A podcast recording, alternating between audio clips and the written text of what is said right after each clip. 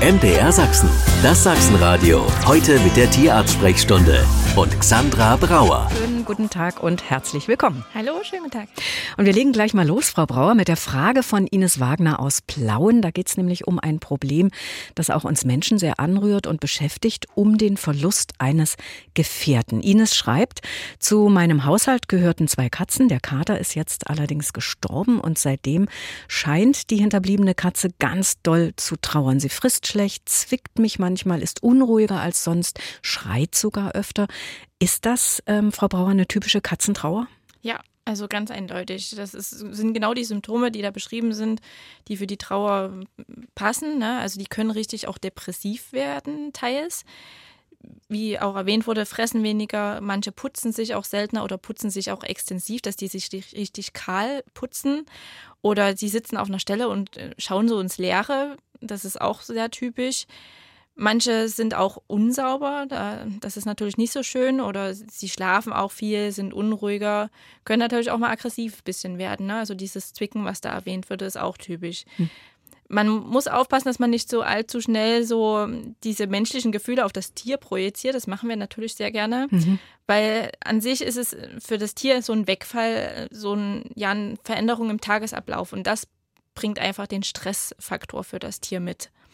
Wichtig ist natürlich aber, was man auf alle Fälle beachten sollte, dass man die Möglichkeit geben sollte, dem Tier Abschied zu nehmen. Also versuchen entweder das tote Tier, wenn es jetzt irgendwo eingestäfert wurde, mit nach Hause zu nehmen, dass es doch mal schnuppern kann, stupsen so, kann, ja. ja. Mhm. Weil das ist wirklich wichtig für den Trauerprozess.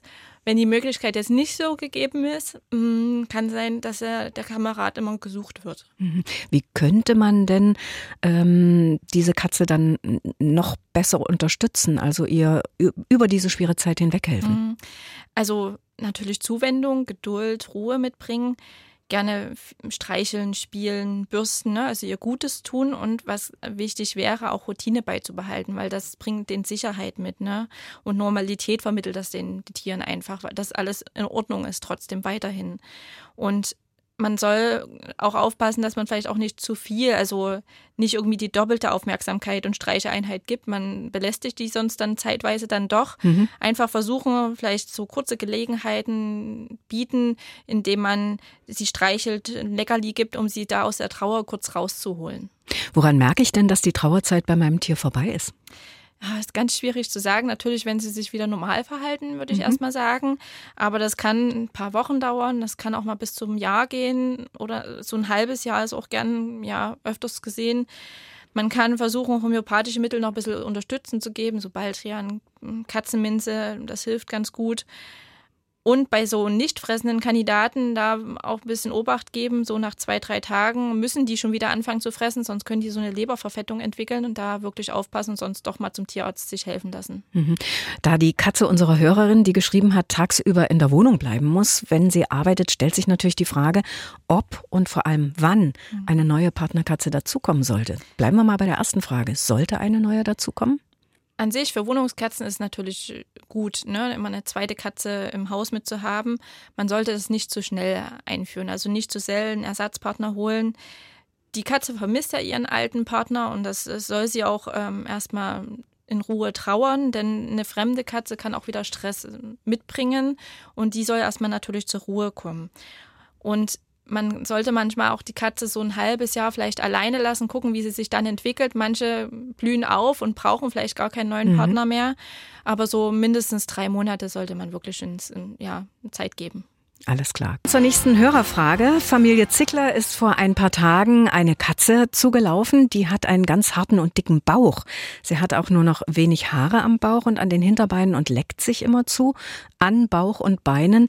Und die Frage ist jetzt, sollte die Katze umgehend dem Tierarzt vorgestellt werden und kann das Lecken auch psychisch bedingt sein? Ja, also zu beiden Fragen erstmal ganz klar ja. Also psychisch ist immer eine Möglichkeit. Das ist aber eine Ausschlussdiagnose.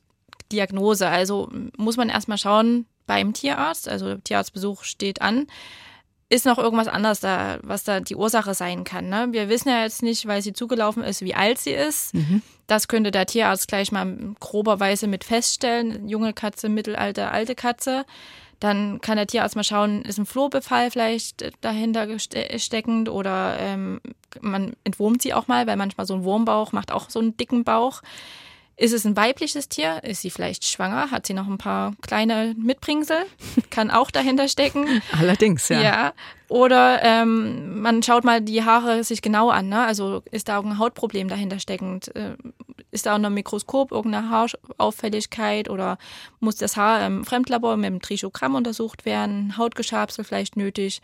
Also da würde ich schon den Tierarzt mal draufschauen lassen. Mhm. Hier hat ein Hörer geschrieben, der nicht genannt sein möchte und fragt, gibt es aus Ihrer Sicht, Frau Brauer, Kriterien, die erfüllt sein müssen, um einen alten Hund einzuschläfern? Wir selbst haben kein Tier, steht hier, aber unsere Freunde, der Hund ist 19 Jahre alt, ein Dackel, kann kaum noch laufen, ist fast blind, inkontinent, atmet sehr schwer. Unsere Freunde können und wollen sich nicht trennen. Wir denken, man sollte dem Tier noch mehr Leid ersparen. Wie ist Ihre Meinung dazu? Ab wann ist Leid unzumutbar und wer kann das beurteilen? Ja. Das ist eine ja, sehr, sehr schwierige ganz, Frage. Ganz schwierige Frage. Also, man, ich mache es so ein bisschen immer an den Lebensqualitäten fest. Ne? Fressen, trinken, freut sich das Tier. Ich kann das aber natürlich nur bedingt beurteilen. Wer das beurteilen kann, das ist der Tierbesitzer selbst. Also er kennt sein Tier am besten, er kann entscheiden oder sieht, ob sein Tier zu Hause leidet oder nicht. Ich will auch keinen Tierbesitzer dazu überreden oder man sollte auch keinen Tierbesitzer dazu überreden, weil er muss dahinter stehen, hinter der Entscheidung. Sonst macht man sich später vielleicht dann wieder die Vorwürfe, hätte man doch noch ein bisschen gewartet. Ich hatte auch einen Kater, war nierenkrank, der hat dann auch schlecht gefressen, wie alle Nierenkater. Man zieht es dann weiter raus und denkt, ja, es geht noch, es geht noch. Der hat immer geschmust. An einem Tag wollte er nicht mehr schmusen, da war für mich der Zeitpunkt gegeben und ich wusste, okay, er will nicht mehr. Mhm. Also es muss wirklich jeder selber wissen. Hilft in einem solchen Fall auch der Besuch beim Tierarzt? An sich, wir können beratend äh, schon helfen, ne, ein bisschen für und wieder abwägen vielleicht das auch ein bisschen manchmal noch verdeutlichen, was für eine Erkrankung dahinter steckt, dass sie vielleicht auch nicht heilbar ist, wir nichts mehr machen können medizinisch. Da ist bei manchen dann schon irgendwie ja eine gewisse Erleichterung, dass man nicht mehr machen kann und man nicht mehr, mehr helfen kann und mhm. dann vielleicht auch die Entscheidung leichter zu fällen. Mhm. Insgesamt trotzdem eine sehr, sehr schwere ja. Entscheidung, das oh, muss ja. ich auch sagen. Ich habe das auch durch mit meinem Kater schon vor ganz, ganz vielen Jahren. So, und da gehen wir gleich mal ans Telefon. Da wartet nämlich Frau Schmidt aus der Nähe von Kamenz. Hallo, Frau Schmidt, Sie haben eine Frage, ja. bitte sehr. Ja, die ist auch leider eine traurige Frage, aber die passt ja schon zu den zu den Fragen vorher. Mhm. Ähm, ja, es, ich habe nämlich auch auch zwei Katzen und äh, sind auch Geschwister, sind gleich alt. Und ich habe mir eben, nämlich, nämlich auch schon lange Gedanken drüber gemacht, äh, was was mach, was passiert mit denen, wenn wenn wenn die wenn die mal sterben. Ja. Davor habe ich eben auch heute schon äh, und die sind noch jung, äh, habe ich habe ich schon Angst davor, wenn der Zeitpunkt mal kommt. Das kann ich naja, nachvollziehen, Frau Schmidt. Ähm, ja, und ähm, ja, und ich habe auch leider kein Internet, immer noch nicht. Und ähm, ich habe auch niemanden, also ich hatte mal jemanden, der hätte mir oder der hatte selber eine Katze, die ist dann gestorben und der hat irgendwie, äh, ist er an eine Adresse gekommen von einem Tierkrematorium, ich mhm. glaube in Dresden irgendwo und äh, gibt es glaube ich eins und der hat dort seine Katze verbrennen lassen und konnte dann eben die Urne mit nach Hause nehmen. Und Sie wollen also im Prinzip jetzt genau und Sie wollen jetzt im Prinzip wissen, was es für Möglichkeiten gibt. Ja, also wie, wie man ohne Internet an, an so eine Adresse von so, von so einem Tierkrematorium rankommt und wie, wie man ob man dann, wie viel das kostet, mhm. so eine Verbrennung und, und, und ob man, ob das immer möglich ist, dass man dann die Urne mit, mit nach Hause nehmen kann. Na, dann geben wir doch die Frage gleich mal weiter an Frau Brauer. Hallo, Frau Schmidt erstmal. Ja. Also, also die Frage ist natürlich eine traurige Frage, aber es ist gut, mhm. dass Sie sich damit befassen, schon vorab. Weil, genau, ähm, es gibt natürlich Tierfriedhöfe, da können Sie einfach erstmal beim, bei Ihrem Tierarzt, da haben Sie ja bestimmt einen, ähm, nachfragen. Die haben da meistens immer auch gute Adressen. Ja, da, aber der nächste Tier, Tierfriedhof, glaube ich, mhm. ist, auch in, ist auch in Dresden und das ist sprich, äh, das wäre für mich sehr umständlich, ja. dann immer immer wieder dorthin ja. zu hm. fahren. Und, äh genau, da gibt es halt dann, wie Sie schon angesprochen haben, das Tierkrematorium. Da können Sie dann wirklich auch die Asche mit Urne nach Hause bekommen. Das ist immer möglich. Man gibt, mhm. Es gibt auch neuere Sachen, das macht auch das Tierkrematorium, dass Sie einen Teil von der Asche sogar in Schmuckstücke mit einarbeiten, dass Sie das Tier sozusagen immer bei sich mittragen. Also da gibt es mhm. verschiedene Möglichkeiten und da sonst beim mhm. Tierarzt gerne fragen nach Tierkrematorium, Tierfriedhof, der hat dann Adressen für Sie. Also da brauchen Sie haben, haben auch die Adressen. Ja, genau. Da brauchen mhm. Sie kein Internet, dann fragen Sie Ihren Tierarzt und da haben wir Ihnen jetzt sicherlich weitergeholfen, Frau Schmidt. Gut, alles klar. Gut, danke. Tschüss. Schönen Tag noch. Und wir gehen weiter und haben hier eine Frage. Seit etwa vier Wochen ist bei meiner Hündin und mir ein kleines Kätzchen eingezogen, schreibt unsere Hörerin. Die beiden verstehen sich super, nur beim Fressen gibt's Probleme. Die Hündin mag nämlich das Katzenfutter lieber als ihr eigenes. Darf ein Hund Katzenfutter fressen, ist die Frage. Ja, also ist genau wie bei Menschen, haben die unterschiedliche Geschmäcker und Vorlieben, aber die Hunde sind sich da einig. Beim Katzenfutter, das ist super lecker und da gibt es auch äh, nichts Besseres. Und es liegt wahrscheinlich am hohen Proteingehalt. Deswegen ist erstmal zur Beruhigung, es ist nicht schädlich, wenn der Hund mal da dran nascht. Es sollte natürlich aber nicht als Futtermittel für den Hund genutzt werden, weil einfach die Zusammensetzung für die Katze abgestimmt ist. Und der hohe Proteinanteil, der stört dann irgendwann mal die Leber und die Niere.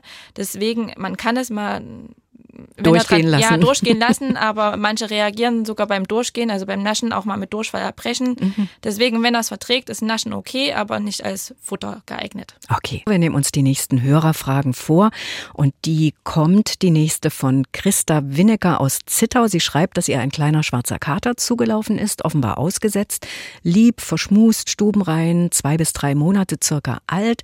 Sie hat ihn mit nach Hause genommen und nun gibt's Stress mit ihrer Katze, die ist 13 Jahre alt und Freigänger Sänger. Die faucht und knurrt den Kleinen an. Also das funktioniert zwischen den beiden wahrscheinlich gar nicht. Und ihre Frage ist, was können wir tun, um doch noch Harmonie zwischen beiden zu erreichen? Ja, also ganz äh, stark äh, ist der Altersunterschied hier das Problem. Die eine ist einfach 13 Jahre, der andere ist ein kleiner Frecher, der, das passt einfach wahrscheinlich charaktermäßig jetzt nicht. Und deswegen gibt es da Stunk zu Hause das ist auch verständlich, ne? Der, der Freigänger, 13 Jahre, jahrelanger Einzelgänger und es ist für ihn natürlich schwer, ein neues Mitglied da hm, willkommen zu heißen. Und es bedeutet für den ja auch Stress, der ist genervt von dem Kleinen und äh, das ist völlig verständlich und will eigentlich dann nur seine Ruhe, zieht sich zurück oder kann auch mal aggressiv reagieren. Also das mit dem Fauchen, das ist auch nur ein Zeichen von Stress, dass er überfordert ist. Und man kann nur versuchen, da auch Routine beizubehalten, also trotzdem die Streicheinheiten, Fütterungs-, Spielzeiten bei der alten Katze beizubehalten, dass die da nicht irgendwie da zu wenig abbekommt. Man kann auch mal versuchen, zeitweise die Katzen nochmal zu trennen und nochmal eine Neuzusammenführung zu mhm. starten. Mhm. Muss man alles versuchen immer schauen, dass natürlich auch ähm, alles in Ma Masse da ist, also Futter, Napf, Wassernapf, Klo auch ausreichend. Dass die sich da nicht schon streiten. Genau, nicht, dass da noch Spannungen entstehen. Mhm.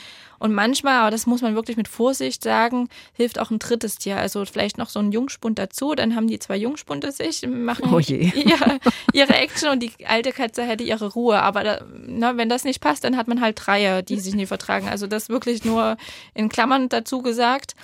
Aber man kann auch mal so Pheromonenverdampfer mit dazu einsetzen, dass mhm. einfach der Stress da rausgenommen wird. Aber die Konstellation ist natürlich wirklich ungünstig. Also sonst schauen, dass irgendwie im Verwandtenkreis vielleicht jemand ein kleines Kätzchen haben möchte. Okay, alles klar. Es geht weiter mit der Frage dieser Hörerin. Unsere alte Dackelhündin wurde wegen eines Tumors an der Milchleiste operiert. Auch die Gebärmutter wurde mit entfernt. Dabei hat sie zwei Narkosen bekommen. Seitdem ist sie irgendwie anders in ihrem Verhalten Verhalten geworden. Zehn Jahre alt ist die Dackelhündin. Sie ist nicht mehr so anhänglich und fröhlich, liegt teilnahmslos oft in ihrem Körbchen. Und die Frage unserer Hörerin ist, kann das was mit den beiden Narkosen zu tun haben? Ja, also jeder verträgt ja die Narkosen unterschiedlich, wie bei uns Menschen. Dazu zählen ja auch solche Faktoren wie Alter, Gesundheitszustand oder wie die Narkose verabreicht wurde. Und da kann es wirklich auch zu zeitweisen Verhaltensänderungen kommen, also dass die auch mhm. so orientierungslos sind, Halluzinationen auch zeigen, unruhig sind, verwirrt sind, auch antriebslos. Aber das ist immer nur so ein Zeit, äh, zeitweise Zustand, also es geht dann immer vorüber. Wenn es jetzt ein paar Tage her ist, ist die letzte Narkose und die OP, dann kann es natürlich auch schmerzbedingt sein, dass die einfach ruhiger da liegt. Aber die Kastration mit der Hormonumstellung steht da auch ganz groß im Kurs, dass die da die Ursache ist, weil da zeigen die gerne Wesensveränderungen und sind da auch ruhiger und träger, die Hündinnen danach. Also das kann ich mir auch vorstellen. Das war die Tierarzt-Sprechstunde von MDR Sachsen. Wenn Sie auf der Suche nach dem grünen Daumen sind, hören Sie doch auch mal in unsere Gartensprechstunde rein. In der App der ARD Audiothek.